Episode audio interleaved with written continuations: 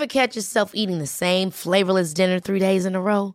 Dreaming of something better? Well, HelloFresh is your guilt-free dream come true, baby. It's me, Kiki Palmer. Let's wake up those taste buds with hot, juicy pecan-crusted chicken or garlic butter shrimp scampi. Mm. Hello Fresh.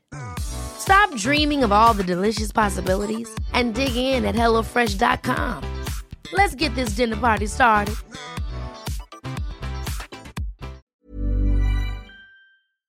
Du weißt ja aus eigener Erfahrung, dass immer, wenn ich bei irgendjemandem bin zu Hause, dann frage ich immer, ob es was Süßes gibt. Ja, Und- bin ich ganz genauso. Und so war das letztens auch bei meiner Mutti. Und ich habe jetzt eigentlich nicht erwartet, dass jetzt was Krasses um die Ecke kommt. Aber meine Mutti kam dann mit einem Riegel von Ahead an. Und Ahead macht Produkte mit weniger Zucker. Und sie hatte mir den Caramel Kakao gegeben. Der hat unter der Schokolade so eine Karamellschicht.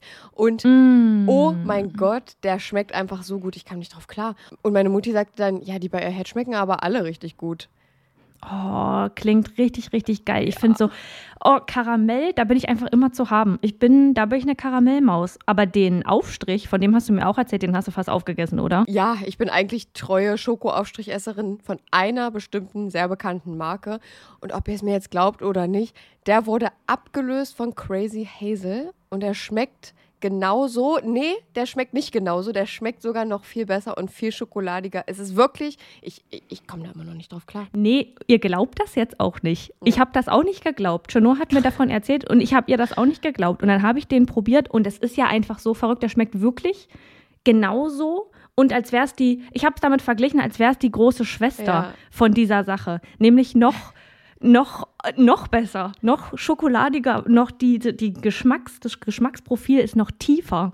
Und ich finde es so verrückt, weil die Produkte von Ahead weniger Zucker haben als die gängigen Marken. So, Ja. und da kommen wir jetzt kurz zum Thema, ihr schaltet jetzt nicht ab. Wir sind Selfcare-Mäuse und die versuchen ihren Körper zu verstehen. Und da geht es auch ein bisschen um Ernährung. Ich als Ernährungssportmaus, die jetzt angefangen hat, ein bisschen laufen zu gehen, musste mit 25 Jahren, so lange hat es gedauert, lernen, dass es nicht immer um Schwarz und Weiß in der Ernährung geht. Es geht nicht um den bösen Zucker und auf der anderen Seite das tolle Gemüse, sondern es geht um Balance. Man muss eine Balance finden, um damit glücklich zu sein und um das auch auf Dauer durchziehen zu können. In gängigen Produkten sind nämlich zum Beispiel 50 Prozent, sehr, sehr häufig 50 Prozent leere Kalorien, also wirklich einfach nur raffinierter Zucker, um das Produkt zu füllen und dich davon in Anführungsstrichen abhängig zu machen. Ahead hatte davon aber auch genug und hat gesagt, nee, komm, wir füllen die 50 Prozent mit guten Dingen, damit die auch irgendwas mit sich bringen. Und da geht es jetzt um Ballaststoffe. Und wer davon noch nicht gehört hat, Ballaststoffe sind die kleinen Helfer, die in eurem Darm auch dafür sorgen, dass da alles ordentlich läuft, neben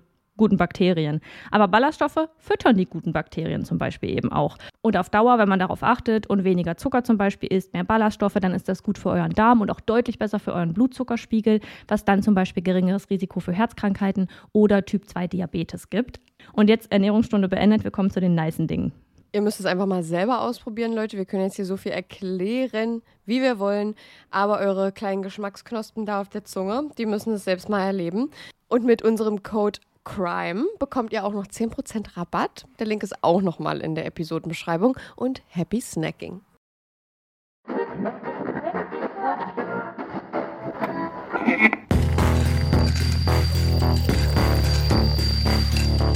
Überdosis Crime, der Podcast. Hallo und herzlich willkommen zu Überdosis Crime. Ich bin Saskia. Und ich bin Chenoa und bei uns geht es um nationale und internationale Verbrechen. Ich wollte gerade sagen, guten Morgen, was ist dreiviertel eins? Da ist nichts Ja. mit guten Morgen. Am Wochenende ist es schon morgen. Und bist du heute aufgestanden? Ähm, ich glaube um elf. Ja, um elf, glaube ich. Solide. Ich war gestern nämlich noch sehr lange wach. Und du? Ähm, also ich glaube, hier hat ein Wecker geklingelt, unbeabsichtigt, um Viertel acht oder so. Jo. Und aber ich hatte meinen ersten Wecker auch um halb oder dreiviertel acht gestellt, weil ich meinen Fall noch zu Ende schreiben wollte, musste. Und habe da auch bis eben gerade noch dran gesessen, habe halt ein bisschen entspannter gemacht und jetzt nicht so durchgeprügelt. Ja. Ähm, aber ja, also es war bei uns heute auch ganz entspannt, der Morgen. Ich war gestern noch ein bisschen länger wach. Ähm, es war noch eine Freundin hier. Ein länger, das heißt bei Saskia bis um zwölf. Ja. Das ist wahr. Um halb zwölf war ich, glaube ich, im Bett und dachte so, uh, das ist aber jetzt ganz schön spät dafür, dass ich morgen so früh aufstehen muss. Ja, Also ich habe erst, glaube ich, um vier oder so geschlafen.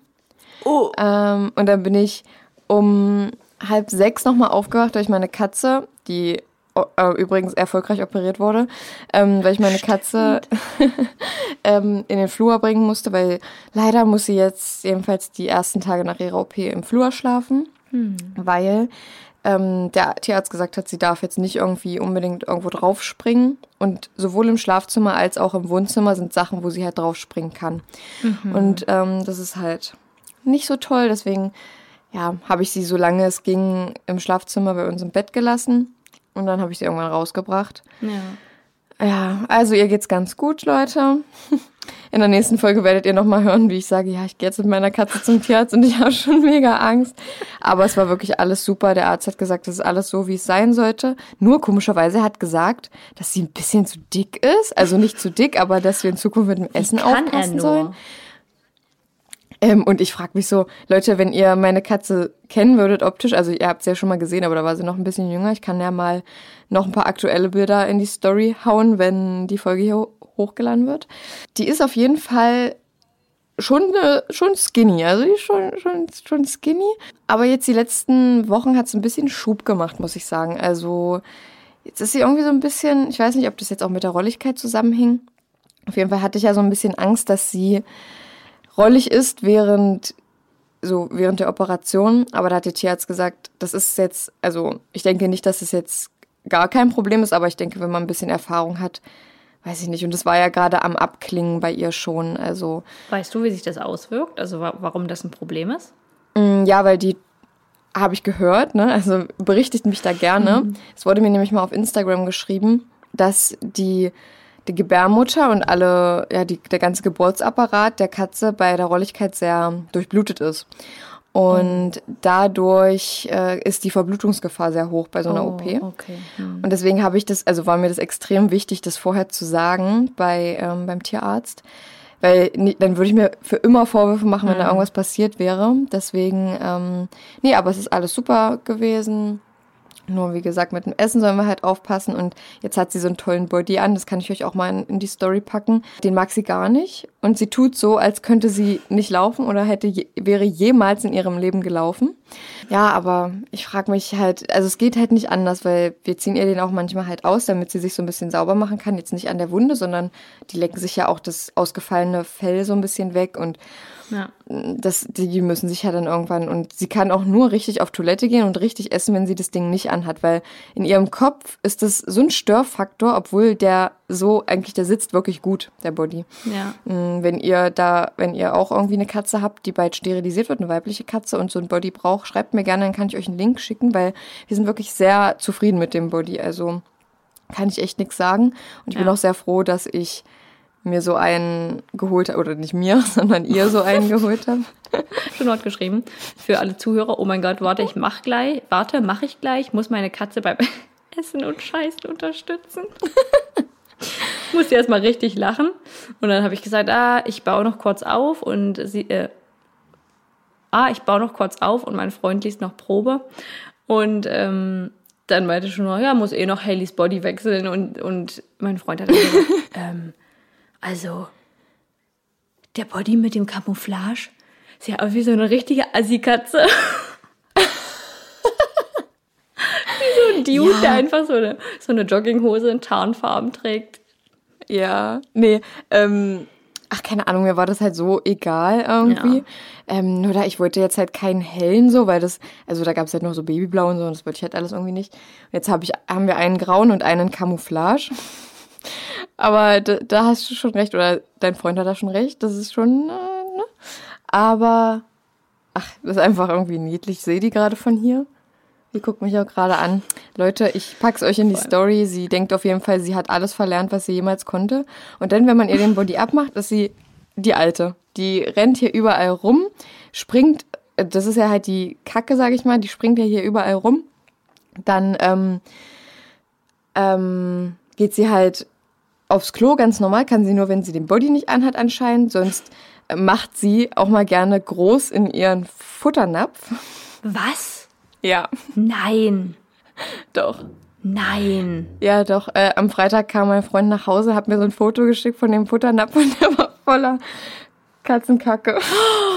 Quatsch. Ja, Oh ganz Gott. schlimm. Ja. Ach, die Arme. Ja, und dann hat sie, dann hat sie auch ähm, sich übergeben letztens. Es tut mir mal so leid, weil die, ah, ich weiß nicht, die wissen ja auch nicht so richtig, was das ist, wenn das ist. Also sie hat bisher, seit ich sie habe, noch nicht wirklich erbrochen. Also einmal, als sie vorher krank war. Aber die wissen ja dann gar nicht, oh, was jetzt passiert. Und die hat einfach fünf Zentimeter oder so neben meinen Laptop gebrochen und der war aufgeklappt. Oh mein Gott. Und ich habe mir gedacht, ihr wisst ja, dass mein Laptop relativ neu ist, weil ich mir den ja echt extra eigentlich für den Podcast geholt habe. Und ich denke mir einfach so, nee, stell mal vor, die hätte sich darauf übergeben. Oh mein Gott. Epic-Garantie greift. Ja. Vielleicht. Ja. Man weiß es Auf nicht. jeden Fall geht's ihr gut, Leute. Als kurzes Update hier, kurzes, langes Update, sag ich mal. Nur damit ihr nicht in Sorge seid, ob die Katze noch lebt oder nicht. Sie lebt. Ja. Ja. Es geht Und ihr ihr geht's gut. Ja. Okay. Wir starten direkt rein ins Verbrechensalphabet mit dem Buchstaben R. Genau. Ja. Willst du Und- anfangen oder soll ich? Ich kann anfangen, ja. Mein Wort für den Buchstaben R ist die Revision. In der Revision überprüft die Revisionsinstanz, ob das Urteil juristische Fehler enthält. Die Revision dient auch dazu, eine möglichst einheitliche Rechtsprechung zu erreichen.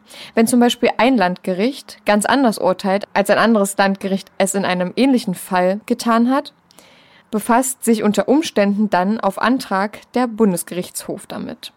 Es gibt aber einen Unterschied zwischen Revision und Berufung, weil anders als in der Berufung wird in der Revision der Fall nicht inhaltlich geprüft. Es werden also keine neuen Beweise erhoben oder auch bewertet.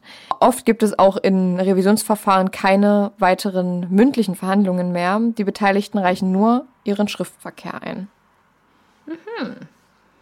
Gut. Also es wird nochmal alles auf Herz und Nieren geprüft. Yes. Mein Begriff für das Verbrechensalphabet heute ist die Resozialisierung. Sehr wichtig in der heutigen Zeit. Oh ja. Resozialisierung bedeutet Wiedereingliederung in das soziale Gefüge der Gesellschaft. Sie bezieht sich insbesondere auf die Wiedereingliederung von Straftätern in das gesellschaftliche Leben außerhalb des Gefängnisses und ihre Befähigung zu einem Leben ohne Straftaten. Das Recht auf Resozialisierung besteht aber erst seit den 1970er Jahren. Also Crazy. Resozialisierung ist ein sehr, sehr großes Thema. Das ist wirklich, also präsent in jedem Fall. Gerade bei so Serienmördern oder also Serientätern generell. Ich glaube, das ist auch der Punkt, oder das ist auch ein Thema, wo sich die Meinungen krass spalten, Oh weil ich zum Beispiel bin der Meinung, dass Menschen die Chance haben müssen, sich wieder eingliedern zu können und eine zweite Chance bekommen. Auf der anderen Seite Mhm. gibt es Straftaten. Da wird dann oft auch so verurteilt, dass die keine Möglichkeit haben, danach in eine Resozialisierung Mhm, ja. zu gehen. Ähm, aber äh, ja, Menschen sollten eine zweite Chance bekommen. Und es gibt Leute, die sagen, nee, also der hat das und das getan und dafür sollte er sitzen und er sollte nicht die Chance haben. Aber gerade bei jungen Straftätern ist das äh, Mhm. ein Problem, weil wenn du, wenn die Straftat nicht schlimm genug war, dass nach dem Gesetz verurteilt wird und er wieder rauskommt und dann nicht resozialisiert wird, hat man Ja. ein großes Problem. Ja. Ja. Ja, gerade auch bei so Sachen wie Kindesmissbrauch, Ja. ähm, da gehen die Meinungen schon stark auseinander, ob Mhm. Menschen resozialisiert werden sollten. Wir haben aber tatsächlich in einer vorherigen Folge, ich glaube in einer am relativ am Anfang, mal darüber gesprochen, über die Resozialisierung generell. Ich weiß nicht mehr ganz genau, welche Folge es war. Ja, und vor allem ist es ja auch so ein Ding, weil es ja auch Täter gibt, die resozialisiert wurden und dann trotzdem eine Straftat erneut begangen haben. Ähm, Ja. Vielleicht sogar noch schlimmer als die davor. Ich werde auf jeden Fall mal einen Fall raussuchen, in dem, in dem das vorkommt oder in dem das der Fall Ja. war. Weil Ja, ich das denke schon auch- interessant ist zu sehen, wie dann danach darüber wieder gehandelt wird. Ich denke auch nicht, dass unbedingt jeder Täter für eine Resozialisierung geeignet Nee, ja. sein kann. Und das ist halt auch so ein schwieriges Thema. Da haben wir ja schon mal so ein bisschen versucht drüber zu sprechen, aber da ist uns halt auch relativ schnell aufgefallen, dass man, dass da die Meinungen sehr auseinandergehen und wir voll. Ja. Ja, man kann da nicht so gut nicht- drüber urteilen, wenn man da Ja, ja, kein, genau. wenn man da keine hin, kein Hintergrundwissen hat, auch was individuelle Fälle angeht. Ja. Da kann man halt nicht viel zu sagen. Ähm, man kann jetzt so für sich urteilen und sagen, ja, ich finde, der sollte keine Resozialisierung erfahren. Übrigens, Resozialisierung beginnt schon im Gefängnis, also nicht erst danach. Die Leute, der Straftäter kommt raus und ist dann freier Mensch und wird dann wieder in die Gesellschaft eingebunden, sondern schon vor der ähm, Freilassung wird da so langsam dran gearbeitet, sodass es eigentlich keine Probleme geben sollte. Aber Genau, manche ja. Menschen sind psychisch halt so durch ähm, und auch manipulativ. Also eigentlich müsste das ja ein Psychologe feststellen können. Aber da, da geht's halt schon los. So, man denkt, Mhm. man versucht darüber zu urteilen und hat dann auf einmal wieder ein Gegenargument. Und Ja, ja, richtig, richtig. ja, das war unser Verbrechensalphabet. Und ich würde sagen, wir quatschen nicht lange drum herum. Es geht jetzt los. Ich bin schon voll gespannt, weil Saskia hat heute zur Abwechslung mal einen Fall recherchiert. Ähm, Ey. und ich freue mich schon. Doch, ich freue mich schon einfach auch mal nur zuzuhören. Ich kann mich jetzt einfach Ich bin jetzt auch zurücklehnen. gerade sehr nervös. Ich, weiß auch wieso. Ich werde es dir dann danach sagen, aber vielleicht kriegst du es zwischendurch auch schon mit. Okay, okay, ja, du wirst mich bestimmt irgendwie angucken, du wirst mir bestimmt einen Blick zuwerfen. Ach, ich, ich denke, das werde ich an deiner Reaktion hören. Huch.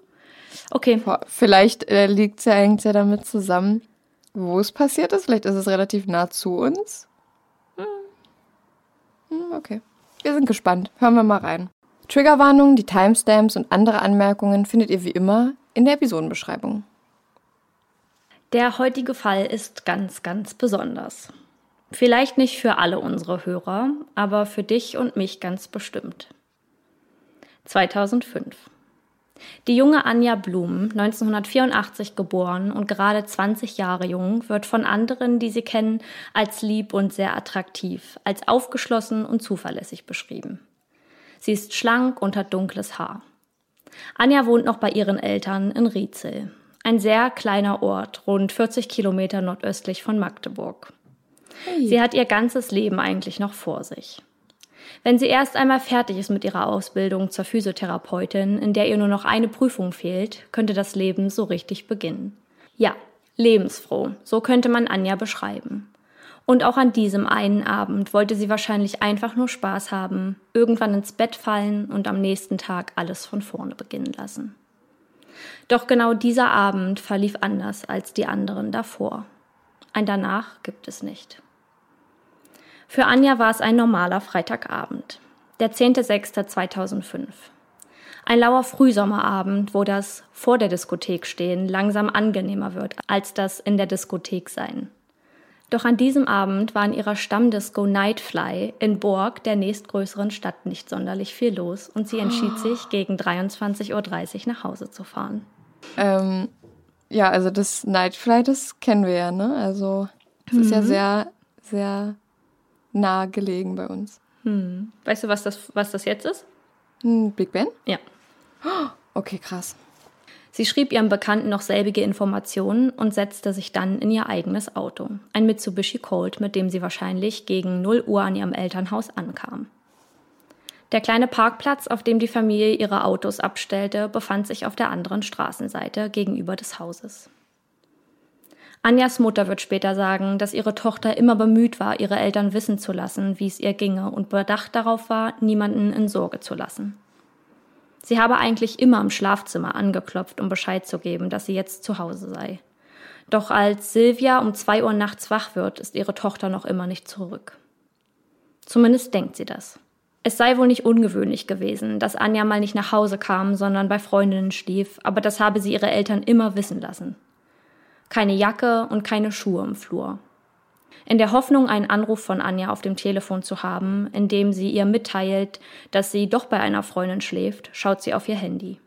Nichts. Immer noch ruhebewahrend versucht sie ihre Tochter auf deren Handy zu erreichen. Wieder nichts. Nur die Mailbox, die ihr sagt, der Teilnehmer sei im Moment nicht erreichbar. Und ab diesem Zeitpunkt wurde ihr Unbehagen nur noch größer. Vergebens versucht sie ihre Tochter noch ein paar Mal zu erreichen, bevor sie dann ihren Mann weckt. Er habe das gleiche Gefühl gehabt, dass irgendetwas nicht stimme. So war Anja nicht. Sie waren sich sicher, dass Anja ihnen Bescheid gegeben hätte. Ihnen fallen ein paar Personen ein, bei denen sie sein könnte oder die wissen könnten, wo sie sich aufhält. Vielleicht waren einige davon ja sogar am gleichen Abend mit ihr unterwegs. Aber nichts. Kein Lebenszeichen von Anja. Was sie jetzt aber wissen, Anja hatte Burg gegen 23.30 Uhr verlassen. Und da bemerken sie auch, dass ihr Auto auf dem Parkplatz gegenübersteht. Sie muss also nach Hause gekommen sein, das Auto dort abgestellt und abgeschlossen haben. Und dann weiß niemand mehr weiter. Da ist nicht nur ein Schleier, der die Tatsachen und Wahrheit verdeckt, sondern eine ganz, ganz dicke Nebelwand, die einen nicht hindurchblicken lässt. Am nächsten Morgen findet die Zeitungsausträgerin Anjas Portemonnaie und ihre Hausschlüssel auf dem Fußweg unweit vom Parkplatz entfernt. Sie war also definitiv hier, verschwand dann aber wieder. In den Köpfen Anjas Eltern schwirren tausende Gedanken. Sie versuchen positiv und hoffnungsvoll zu bleiben, aber Realitätsschübe von Gedanken erreichen sie wahrscheinlich minütlich. Und auch in dem 160-Seelendorf verbreitet sich die Information über die von ihren Eltern und Freunden vermisste Anja schnell. Sowas spricht sich einfach rum. Und so sehr Silvia und Hagenblum darauf hofften, jemanden im Dorf zu finden, der nachts etwas beobachtet oder gehört hat, umso erschütterter sind sie, dass Anja einfach wie vom Erdboden verschluckt schien. Ihnen war klar, dass das alles nichts bringt und sie dringend Hilfe der Polizei brauchten. Die Dringlichkeit der Suche nach Anja schien allen schnell bewusst, kannten ihre Eltern sie doch am besten und waren sich sicher, dass ihre Tochter nicht einfach weggerannt sei, um sich als junger Mensch mal richtig frei zu fühlen. Schon bald wird die Sonderkommission Anja gegründet und alle Menschen in der Umgebung beginnen mitzusuchen und sich vor allem mitzusorgen.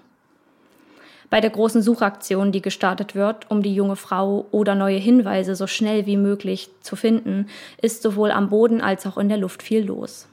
Über 40 Beamte der Polizei, Spürhunde, Hubschrauber und Polizeitaucher sind im Einsatz. Neben all den Ermittlungen der Polizei hofft man natürlich trotzdem noch, dass irgendein Nachbar sich an eine verschlafene Situation erinnert. Auch die Presse bekommt schnell von den Geschehen Wind und beginnt Interviews mit Anwohnern zu führen, um etwas mehr über Rietzel, die Menschen und vor allem Anja und ihr Sein in dem kleinen Ort herauszufinden. Ein Sprecher vom MDR macht ein sogenanntes Vox Pop, also wie eine Straßenumfrage, bei dem viele verschiedene Meinungen und Aussagen zusammengeschnitten werden. Müsse man einen Durchschnitt der Aussagen der Bewohner finden, läge der wahrscheinlich bei Sie war ein herzlicher Mensch, wo soll sie bloß sein? Manche waren vermutlich sehr, sehr erschüttert, andere eher weniger, sehr viel weniger. Die Ermittlungen müssen weitergehen. Es scheint unmöglich, Ansätze zu finden, und sind dann welche gefunden, rinnen sie einem durch die Hände wie Sand. Ein Fährtenhund kann Anjas Spur an ihrem Auto kurz aufnehmen, verliert sie aber nach wenigen Metern. Als die Mobilfunkdaten ausgewertet werden, ist zu sehen, dass Anjas Telefon gegen 0.40 Uhr abgeschaltet wurde. Sie scheint spurlos verschwunden und zwei Wochen vergehen ohne wirkliche Hinweise und Ansätze. Doch am 26.06., 15 Tage nach Anjas Verschwinden, dann das kalte Erwachen. Ein Angler informiert die Polizei über einen leblosen Körper, der in einem kleinen Fischteich bei Hohenseden, circa sechs Kilometer entfernt von Rätsel, an der Wasseroberfläche treibt. Sofort begeben sich Beamte zum genannten Ort und bergen den Körper vom Rande des Teiches aus dem Schilfbereich. Sie war unbekleidet und an ihrem rechten Arm und Fuß jeweils ein Ziegelstein mit blauem Kunststoffband befestigt. Jemand hatte versucht, den Körper zu beschweren. Die Ermittler haben keine Zweifel daran, dass es sich bei dem leblosen Körper um Anja handelte, da die äußerlichen Merkmale wie Schmuck, den Anja trug, also Ringe, Zungen- und Bauchnabelpiercings, übereinstimmten. Eine rechtsmedizinische Untersuchung gab dann endgültige Gewissheit und den Aufschluss. Anjas Eltern wird mit dieser Information der Boden unter den Füßen weggerissen. Zwei Menschen, die mitten im Leben standen, wird die Lebensfreude einfach so ausgeknipst. Man rät beiden ab, ihre Tochter noch einmal zu sehen und sie so in Erinnerung zu behalten, wie sie sie kannten. Zu weit fortgeschritten waren Fäulnis und Verwesung des Körpers und auch der lange Aufenthalt des Körpers im Wasser machte Anjas toten Körper unerkennbar. Ein Verbrechen. Anja fiel einem Verbrechen zum Opfer. Aber wer sollte ihr so etwas angetan haben? Es wird die Tatortgruppe des LKA hinzugezogen, um genau dieser Sache auf den Grund zu gehen. Sie ist eine Organisationseinheit, die bei Kapitaldelikten oder Fällen mit anderer besonderer Bedeutung akribische Spurensuche und Sicherung am Tatort durchführt. Es ist wichtig, dass Spuren gesichert und nicht kontaminiert werden. Diese werden dann an die weiteren zuständigen Fachbereiche zur Auswertung weitergegeben. Um zu wissen, wonach oder eher nach wem man sucht, ist wichtig herauszufinden, woran Anja gestorben ist. Der Körper wies Einblutung am Hals auf, was darauf hindeutet, dass sie entweder erwürgt oder erdrosselt worden sein könnte. Für unsere Hörer mal kurz die Unterscheidung. Beim Erdrosseln werden bei der äußeren Leichenschau Strangmarken, also zum Beispiel der Abdruck eines Drosselwerkzeuges, zum Beispiel ein Seil, Kabel oder Gürtel, am Hals festgestellt. Die tiefer liegenden Halsweichteile unter der Haut haben ebenfalls Einblutungen. Es kommt oft zu Verletzungen des Kehlkopfes und Brüchen des Zungenbeins. Beim Erwürgen hingegen ist von außen so gut wie immer der Abdruck der Hände des Täters zu erkennen. Es gibt münzgroße Hauteinblutungen, die meistens den Fingerkuppen entsprechen, die den Hals komprimiert haben. In der Tiefe des Halses finden sich zudem oft auch Blutungen und andere Verletzungen. Trotzdem Anjas Leiche zwei Wochen im Wasser gelegen hat, können an ihrem Körper Würgemale festgestellt werden. 14 Tage sind eine kritische Grenze, um Erwürgemerkmale noch erkennen zu können, weil es schon zu fortschreitenden Zersetzungen des Körpers kommt und Veränderungen an den Schleimhäuten und Augen, zum Beispiel zarte Blutungen, auftreten. Aber in diesem Fall war die Todesursache gefunden. Denn was resistent gegen Fäulnis und Verwesung ist, sind tiefere Einblutungen der Halsweichteile und Brüche des Zungenbeins. Letzteres könnte, wenn es in einem Fall so wäre, auch an einem skelettierten Körper festgestellt werden. Nun stellt sich den Ermittlern die Frage, warum Anja sterben musste. Niemand kann sich vorstellen und will sich ausmalen, wer eine solche schlimme Tat begangen hatte. Für die Bewohner Rietzels war klar, dass es ein Fremder gewesen sein musste. Jemand, der die frohe Dorfgemeinde nicht kannte und nicht verstehen würde, was für ein Loch das in vieler Leben reißen würde. Anjas Eltern gelangen mit dem Fund der Leiche und vor allem den Ergebnissen der Leichenschau an einen Tiefpunkt, den sie so noch nie erlebt hatten. Lange haben sie versucht, Hoffnung zu bewahren und daran zu glauben, dass Anja lebend wieder zurückfindet. Da die Polizei anfangs von einer vermissten Situation ausging, änderte sich mit dem Fund der Leiche und ihren äußerlichen Merkmalen die Sicht auf die Ermittlungen. Die bisher gefundenen Spuren, welche in überschaubarer Anzahl vorhanden sind, müssen neu ausgewertet werden. Polizeitaucher beginnen den gesamten Fischteich mit Sonargeräten abzusuchen, in der Hoffnung, auf Kleidung oder andere Gegenstände zu stoßen. Auch in Anjas Auto sucht man nach Spuren, die vielleicht auf einen Mitfahrer deuten könnten, jedoch erfolglos. Ein Hinweis, der für die Ermittler aber sehr, sehr wichtig scheint, ist die blaue Schnur, mit der die Ziegelsteine am Körper festgebunden waren. Diese Kunststoffschnüre waren aus einem sehr robusten Material und werden eigentlich nur in der Landwirtschaft verwendet, um Heuballen zu schnüren. Um eine Schnur zu trennen, muss man sie entweder mit einer Schere oder einem Messer durchschneiden oder es mit Hitze durchtrennen, zum Beispiel mit einem Feuerzeug. Und genau das war in diesem Fall passiert. Die Schnur hatte verbrannte Kanten von der thermischen Durchtrennung. Das bringt die Ermittler ein großes Stück weiter. Sie sehen Parallelen zu einem Fall, der sich neun Monate zuvor im Nachbarort Resen ereignete. Eine 60-jährige Frau war vergewaltigt und der Täter nie gefunden worden. Diese wurde mit einer Mullbinde gefesselt, welche selbige verbrannte Enden hatte und damit ebenfalls thermisch durchtrennt wurde. Der gleiche Modus operandi. Handelt es sich hier um den gleichen Täter? Hat man sowohl Anjas Mörder als auch den lange gesuchten Vergewaltiger gefunden? An der Mullbinde wurde damals DNA eines Mannes gefunden, aber kein Verdächtiger, dessen DNA man mit der an der Mullbinde abgleichen könnte. Und da kommt für die Ermittler eine dritte Straftat ins Spiel. Drei Monate zuvor hat es einen Einbruch in ein Haus in Rietzel gegeben, bei dem eine Waffe gestohlen wurde. Der Einbrecher hatte einen Blutfleck hinterlassen und damit auch seine DNA. Doch keine Übereinstimmung. Aber genau dieser Fall bringt den Schlüsselmoment. Ein Anwohner hatte Sven B., Anjas Freund, in der Nähe des Hauses gesehen, als sich der Einbruch ereignete. Er wohnt direkt gegenüber von Anjas Eltern. B. war kein unbeschriebenes Blatt. Er war vorbestraft wegen Diebstahl und Raub und man kannte ihn als den Kleinkriminellen. Dass Sven B. wusste, nichts mit dem Diebstahl zu tun gehabt zu haben, gibt er eine DNA-Probe ab. Und siehe da, es gibt Übereinstimmung. Seine DNA gleicht der an der Mullbinde im Fall der Vergewaltigung. Die Ermittler beginnen das Haus und das Grundstück drumherum zu durchsuchen. Das Gelände ist groß. Es gibt Scheunen, einen Heuboden und viele Zimmer, die nach Hinweisen oder sogar Beweisen durchkämmt werden müssen. Insgesamt 40 Beamte der Ermittlungsgruppe Anja suchen auf dem Gelände nach allem, was sie finden können. An einer Wand ist ein großer Haufen Ziegelsteine gestapelt. Genau solche Steine, die auch an Anjas leblosen Körper befestigt waren. Und auch die Kunststoffschnur findet man dort wieder. Und dann der entscheidende Fund. Auf dem Heuboden einer Scheune wird ein Slip gefunden. Vor Ort kann man nicht sagen, wem dieser gehört, aber nachdem er kriminaltechnisch gesichert und untersucht wurde, ist klar, es ist Anjas Slip. Für Sven B. geht es ab diesem Zeitpunkt nur noch bergab. Er ist zur Tatzeit 23 Jahre alt und damit drei Jahre älter als Anja. Sven B. ist gelernter Maurer, zu dieser Zeit aber arbeitslos. Wie schon einmal gesagt, bezeichnet ihn die Presse als Kleinkriminellen, der in seinen jungen Jahren einige krumme Dinger drehte. Drogenkonsum, Diebstahl und Raub sind nur der Anfang. Dass dahinter aber noch viel düstere Abgründe steckten, hatte niemand erwartet. Ein MDR-Sprecher erinnert sich, B im Interview gehabt zu haben, als Anja noch gesucht wurde. Als er den Foxpop durchführte, hatte ihr Bekannter, ich habe gerade Anführungsstriche gemacht, ein paar Worte über Anja gesagt. Wie hast du denn davon erfahren, dass die Anja hier vermisst ist? Ja, eigentlich nur durch die Polizei halt. Ja, und auch durch meine Eltern. Und was man halt so erlebt hat hier. Es war auch schon viel los. Die Polizei war dolle unterwegs.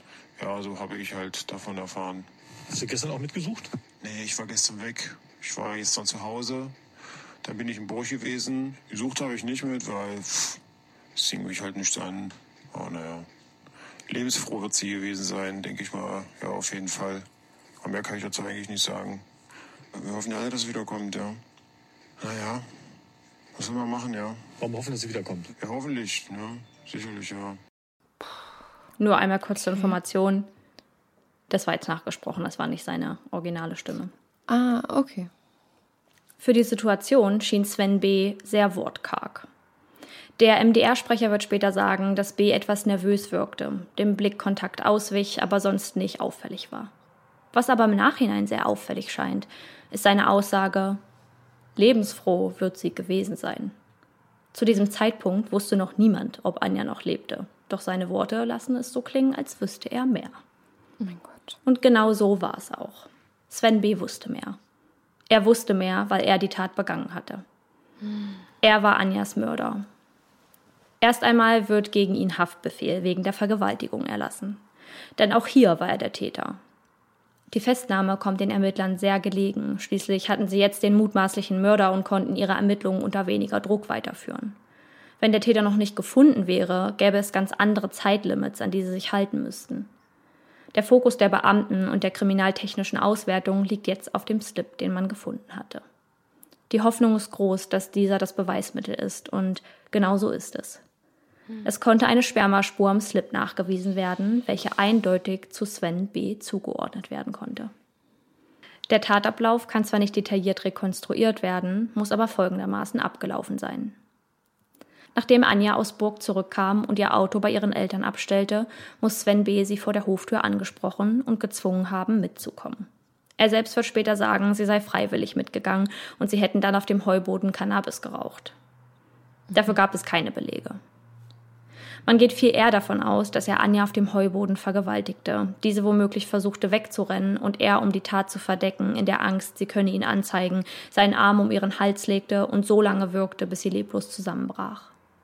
Er sei dann nachts, wo es ruhig ist und alle schlafen, mit der Leiche in einem Handkarren zum sechs Kilometer entfernten Fischteich gefahren und habe die Tote mit Steinen beschwert im See versenkt. Im Falle der Vergewaltigung fällt Ende 2005 im Landgericht Stendal das Urteil. Sven B. wird für schuldig befunden, die 60-jährige Frau vergewaltigt zu haben. Hierfür bekommt er eine Haftstrafe von sieben Jahren. Ein halbes Jahr später muss er sich auch wegen Mord vor Gericht verantworten. Die Richter bestätigen die Angaben der Ermittler und damit ist das Urteil eindeutig. Es war Mord und Sven B. wird zu lebenslanger Freiheitsstrafe verurteilt. In Deutschland sind das 15 Jahre. Anfang 2021.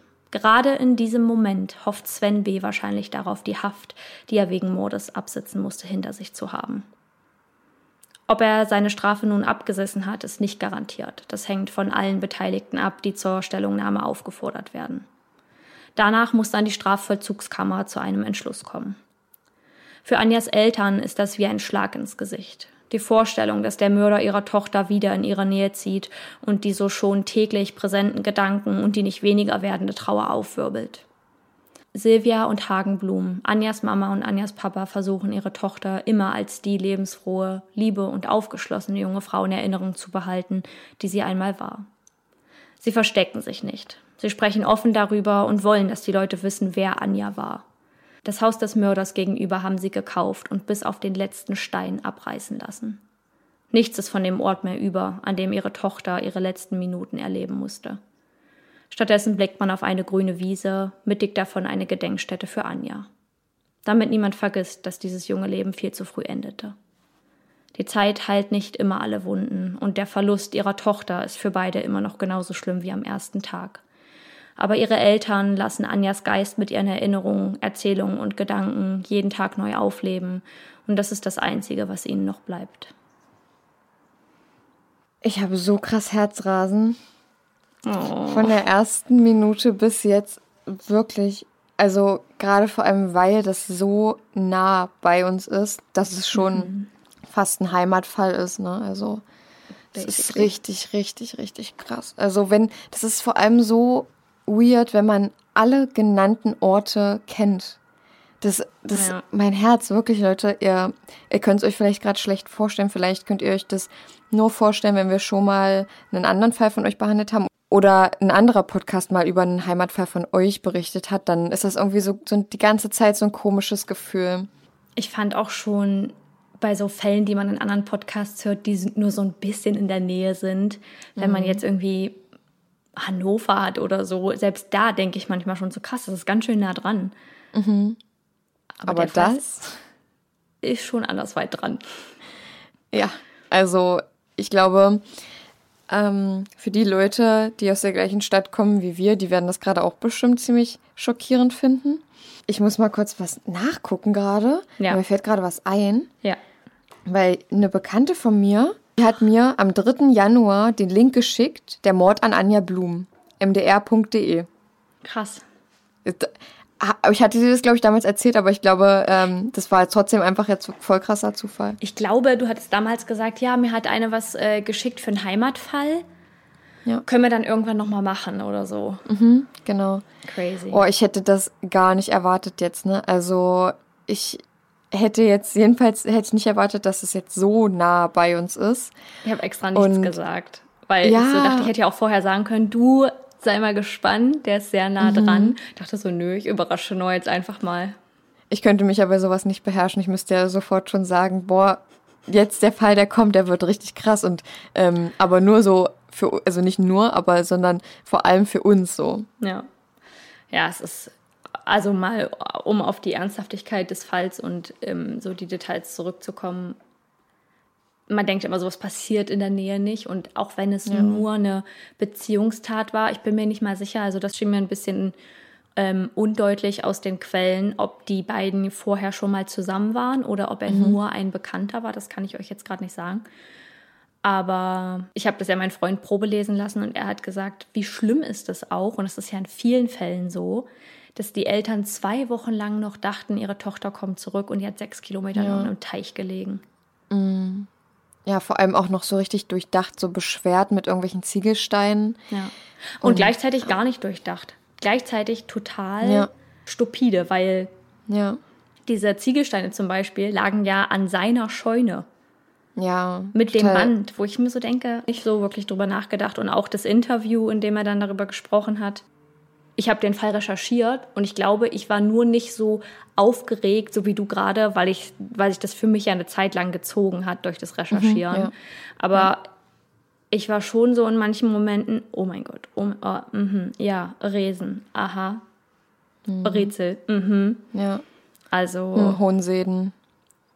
Das ist so komisch. Ihr könnt uns ja gerne mal bei überdosis.crime.podcast mit UE bei Instagram schreiben, ob es Fälle gibt, die bei euch in der Nähe passiert sind, also Heimatfälle. Ich kann mich daran erinnern, ähm, damals haben Mordlust eine Heimatfolge gemacht mhm. äh, oder Heimatfälle.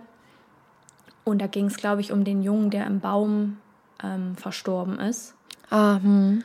Das fand ich auch ganz doll schlimm, aber ihr könnt uns ja gerne mal schreiben, ähm, ob ihr Fälle habt, die in eurer Umgebung passiert sind, die ihr entweder sogar mitbekommen habt, wenn ihr schon etwas älter seid, oder von denen ihr gehört habt, dass das vielleicht jemand um euch herum mitbekommen hat mhm. und wie das so für euch war, wenn ihr das das erste Mal hört, weil das ist schon krass. Man denkt immer, sowas passiert halt bei einem nicht. Das ja. Verbrechen passieren nicht in der eigenen Umgebung. Total verrückt. Ich habe auch letztens zu meinem Freund gesagt, dass wir uns eigentlich total glücklich schätzen können, dass wir hier wohnen, wo wir wohnen, weil hier kriegt man irgendwie kaum was mit von irgendwelchen gekidnappten Kindern. Ich sage nicht, dass es das hier nicht gibt, aber ich glaube viel, viel seltener als in so riesengroßen Städten natürlich. Und ich, ich weiß nicht so, hier hört man darüber nicht so viel und da habe ich letztens auch erst gesagt, wir können uns richtig glücklich schätzen, dass bei uns jetzt nicht so viel passiert. Na klar, passiert hier hin und wieder auch mal was, was nicht so toll ist. Wenn ihr noch andere Fälle habt, die vielleicht in unserer Umgebung passiert sind und ihr kommt auch von hier, ich denke, die Leute wissen, wo wir herkommen, die, die auch von hier kommen. Genau. Dann, ähm, wenn ihr irgendwas gehört habt, dann schreibt uns gerne mal. Und dann gucken wir, ob wir davon gute Quellen finden. Und also wahrscheinlich meistens eher Saskia, weil Saskia ja die ähm, die Heimatbeauftragte ist. Saskia ist die Heimatbeauftragte. Ähm, aber ich habe mir auch schon mal so gedacht, vielleicht mache ich auch mal einen deutschen Fall, ähm, weil ich da auch einen gefunden hatte, der auch relativ nah ist. Aber ja, ich weiß nicht, vielleicht empfehle ich den einfach Saskia weiter und Saskia kümmert sich dann um den. Genau, aber ja. ja, ich glaube, zu dem Fall können wir jetzt nicht mehr so viel sagen. Ja, also wir werden den Fall jetzt ähm, mit dem Täter oder über den Täter nicht so sehr auseinandernehmen. Einfach auch, weil uns das jetzt gerade nicht so, sich nicht so sicher anfühlt. Das kann für manche jetzt total Banane sein. Aber ähm, der Täter kann 2021, Anfang 2021, also jetzt gerade theoretischerweise freigelassen werden, könnte, wenn das alles durchgeht bin auf jeden Fall in Gedanken bei den Eltern immer noch. Ich finde es furchtbar. Mhm. Die Vorstellung, wie lange sie da gelitten haben muss und dass es einfach so vorbei ist und ja, wie in vielen ja. Fällen mit jungen Menschen, die dann ihr, hm. ihr Leben viel zu früh verlieren. Ich wollte noch sagen, wenn ihr Fälle habt, die ihr kennt, die jetzt vielleicht nicht unbedingt in unserer Umgebung passiert sind, aber die euch naheliegen oder die euch irgendwie bewegt haben, sagen wir ja ungefähr immer, aber gerade jetzt so in so einer Heimatfall-Folge ähm, finde ich das nochmal wichtig anzusprechen, dass wenn ihr da was habt, was euch ja bewegt hat, dann könnt ihr uns da gerne ähm, eine Empfehlung dalassen oder uns bei Instagram schreiben. Wir würden uns auf jeden Fall freuen, ähm, da euren Wünschen nachzukommen und euch ein bisschen mit einzubeziehen in unsere Fälle. Ja. Und ähm, auch mal, wenn ihr irgendwelche, uns irgendwelche Sachen erzählen wollt, also jetzt, äh, wenn ihr uns Nachrichten schickt, die wir dann vorlesen können oder so, wenn es darum geht, das fände ich auch mal sehr interessant, irgendwie so einen Fall, mhm. den ihr kennt, aus eurer Perspektive zu, zu hören oder zu oh, ja. vorzulesen. Ja, wenn ihr da Interesse habt und zum Beispiel journalistisch irgendwie ähm, ein bisschen bewandert seid, nicht, dass wir das jetzt wären, aber wenn ihr da Interesse habt, ähm, sowas zu verfassen, könnt ihr das gerne machen und uns zukommen lassen und wir werden das mal in eine Folge mit einbinden. Ähm, ist ja dann doch immer noch mal was anderes, das vorzutragen in einem Podcast, als es nur zu schreiben. Ja. Was man auch machen könnte, ich habe jetzt den Rest nicht so richtig verstanden am Ende, weil das äh, so gehackt hat. Aber was man auch machen könnte, ist, sich halt so Instagram-Nachrichten oder auch Sprachnotizen oder so schicken zu lassen, also außer die Leute wollen es nicht, und dann darauf zu reagieren, wie du gesagt hast, aber halt keine ganzen mhm. Fälle, sondern eher so, dass es dann nicht unbedingt True Crime ist, sondern man könnte einmal alle zwei Monate eine Folge machen, die heißt Wir reagieren auf und dann aber so irgendwelche Horrorgeschichten ah. mit einem bestimmten Thema oder so. Da müssen wir halt gucken, wie, ja. die, wie die Response ist und ob wir genug ähm, Geschichten zusammenbekommen. Mhm.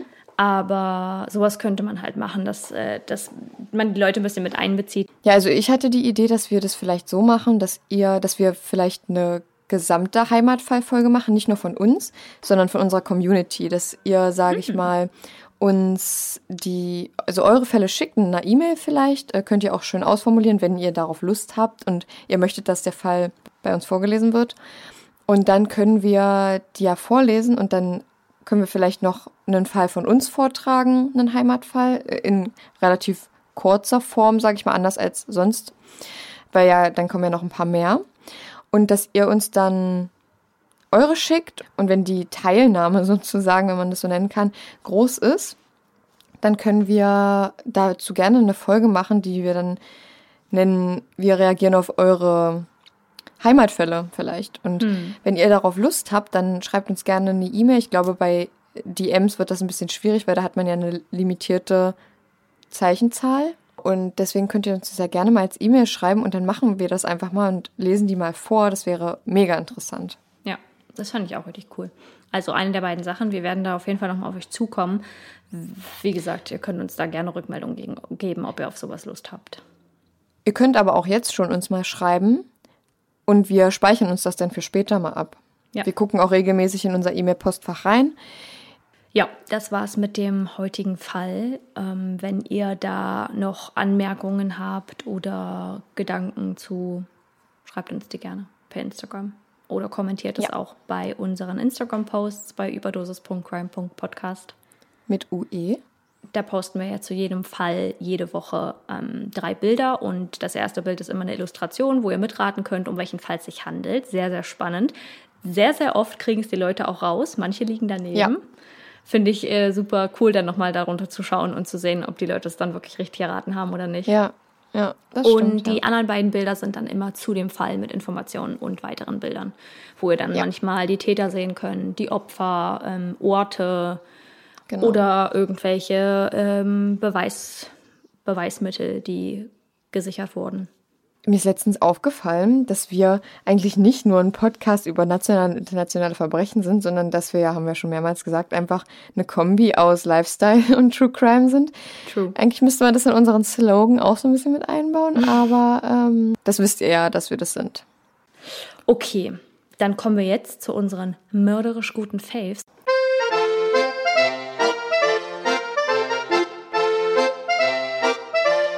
Leute, mein Favorit, ich glaube, ich fange jeden meiner Favoriten mit Leute an. Stimmt. Leute.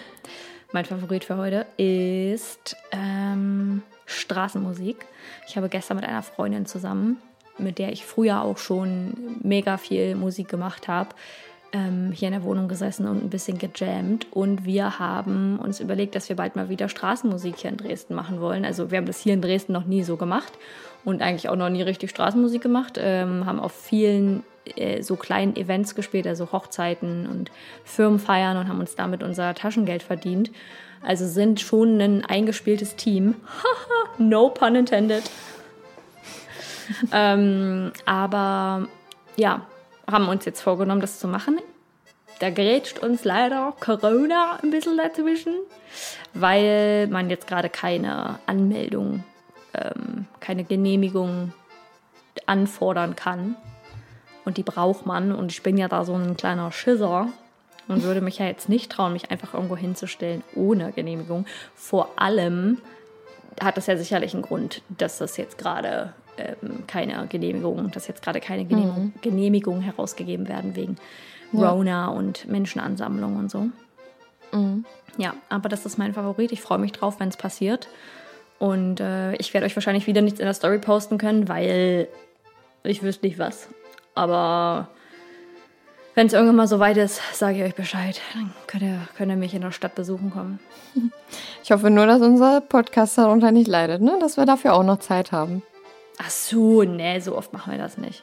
Ah, okay. Schönhuhr kriegt direkt Angst. Ja, ich kriege hier schon direkt Panik. Das Weil bei Saskia ist die Time ein neues limited. Hobby. Was? Schon wieder ein neues Hobby. Schon wieder ein Mensch, neues wenn ihr Hobby. wüsstet, wie viele Hobbys Saskia hat. Ja, manchmal denke ich so, ich wünschte mir, ich hätte einfach weniger Interessen. Ja. Das wäre einfacher. Das, ja, das ist echt so. Ja. Aber was, was willst du machen, ne? Meine Eltern haben mich sehr vielseitig erzogen. ja, ist doch gut. Ja, was ist denn dein Favorit heute? Mein Favorit ist ein Pflanzenkasten oder ein Pflanzkasten oder wie man das nennt. So ein, so ein ich habe so einen Hoch, Hochkasten oder so ein. Hochbeet? Ja, sowas, ja. Also sowas ähnliches. Aber für drin. Oh. Also man kann es auch draußen hinstellen, aber ich habe es jetzt drin. Ja. Weil ich habe es in meiner Küche zu stehen. Ich äh, poste euch das auch in die Ist das Story. so ein Turm? nee, das. Ich habe das doch in meiner Story gepostet. Da bist du doch hier nicht. Äh, Hm, Ich bin doch nicht mehr so aktiv.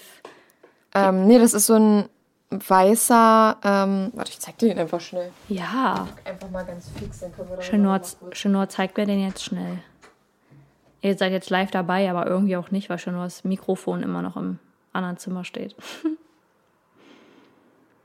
oh, ah, oh, I like. Ihr werdet sie jetzt gleich hören. bin gleich wieder da. Und da ist die Mutti. Hallo, hallo. Da sind wir wieder. Ja, ich habe da jetzt, was habe ich da jetzt drin? Hm, Petersilie. Dann Pfefferminze, die sieht aber ein bisschen, naja, nicht so gesund aus, aber dafür kann ich nichts. Die war schon so, als ich die gekauft habe. Und Rosmarin. Weil Rosmarin ist so ein Gewürz.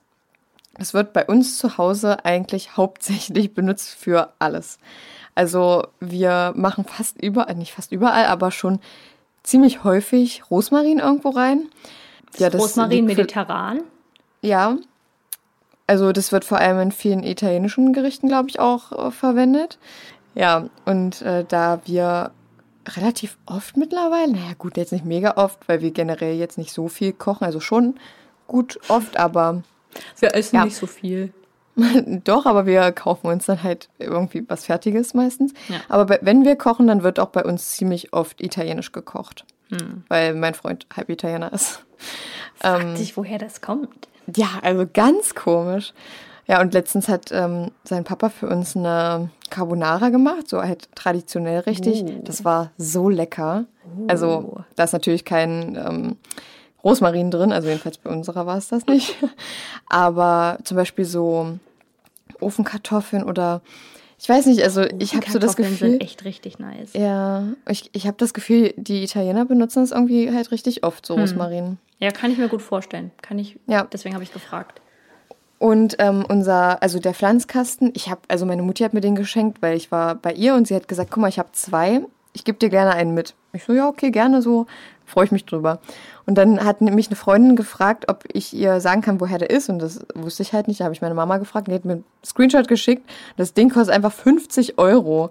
Ach krass. Und ich dachte mir, das ist einfach so ein Hochbeetmäßiges Ding. Ich werde euch das posten, falls ihr euch jetzt gerade nicht vorstellen könnt, was das ist. Ja. Mein Favorit kommt ja immer am Mittwoch. Meiner kommt und- nie. Genau, Saskias kommt nie, aber das wisst ihr ja schon.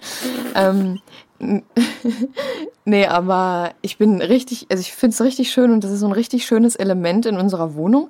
Und ich hätte gerne, weil es halt so in der Küche steht, das sind so Küchenkräuter, sage ich mal. ja, und das nicht, Grün, gibt das macht was mit dem Raum. Ja, ich kann euch einen Screenshot reinpacken von der Seite, wo ich den, oder wo meine Mama den gekauft hat. Oder wenn ihr mich anschreibt, schreibe ich euch auch den Link auf. Beziehungsweise kopiere euch den. Ja. Ja, und ansonsten, wie gesagt, hätte ich halt gerne noch ein paar andere, die ich noch anders bepflanzen könnte. Aber wir wollen uns sowieso so eine etwas höher gestellten Töpfe jetzt holen, die auf so Stelzen so ein bisschen stehen. Weil das geht nicht mit unserer Katze. Also frisst Die würde an alles- ja, erstmal das und zweitens auch bei ganz normalen Pflanzen.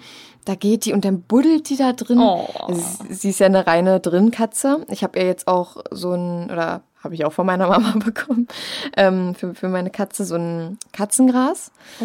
Und ich hoffe mal, also mit Katzengras haben wir auch so unsere schlechten Erfahrungen, sage ich mal, weil wir hatten vorher ja schon eine Katze. Ähm, und die hat, oder er hat das ganze Katzengras in der Wohnung verteilt, hat das aus der Verpackung rausgerissen. Und es war einfach in der ganzen Wohnung die ganze Erde und das ganze Gras. Das war so schlimm.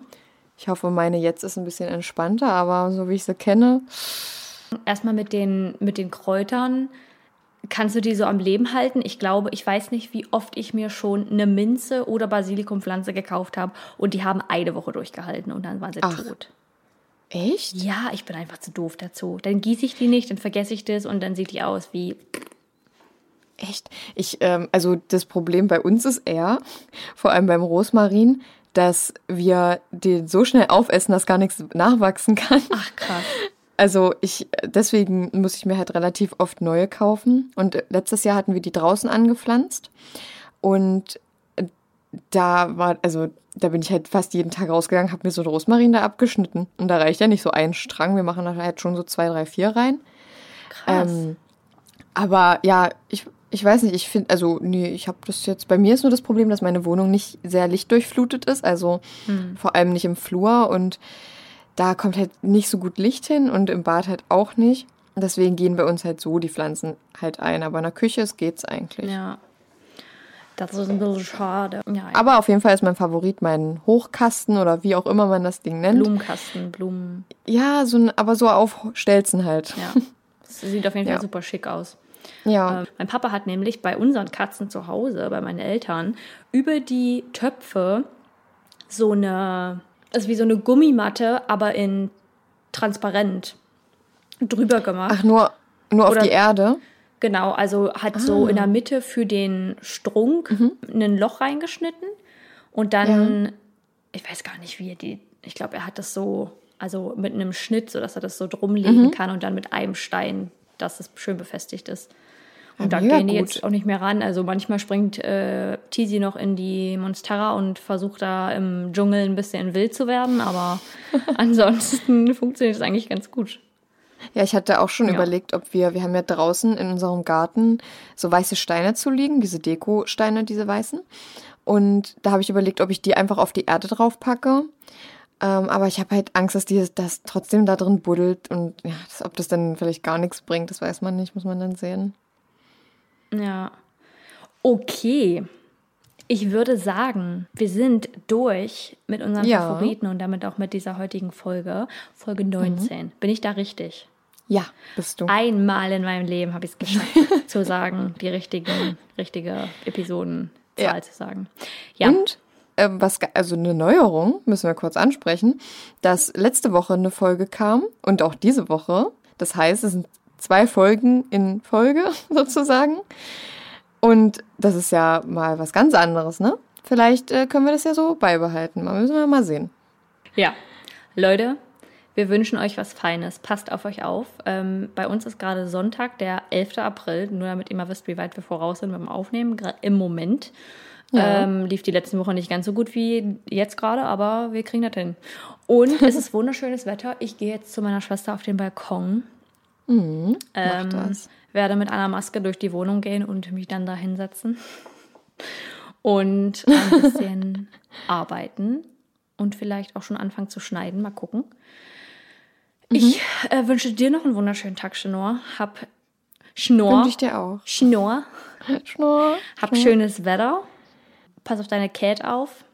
Mach ich Und mal. euch da draußen, ihr süßen Mäuse, wünsche ich auch einen schönen Nachmittag. Wann auch immer ihr das Oder hört. Vormittag oder, Oder Nacht Vormittag. oder Abend, wenn auch immer ihr das hört. Oder Abend, wenn ihr so verrückt seid und es zum Schlafen gehen hört. Oder So wie ich. äh, Happy Frühstück, wenn ihr das jetzt gerade vor 10 zum Frühstück hört, was ja gar nicht geht. Ne? Nur mal so. Was ja laut Saskia, das ist ja No-Go, ne? Das wisst ihr ja. True Crime vor 10, no.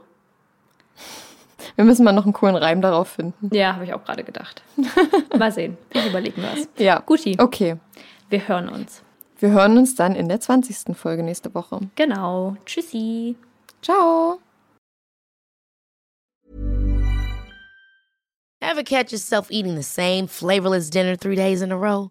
Dreaming of something better? Well, HelloFresh is your guilt free dream come true, baby. It's me, Kiki Palmer. Let's wake up those taste buds with hot, juicy pecan crusted chicken or garlic butter shrimp scampi. Mm. Hello Fresh. Stop dreaming of all the delicious possibilities and dig in at HelloFresh.com. Let's get this dinner party started.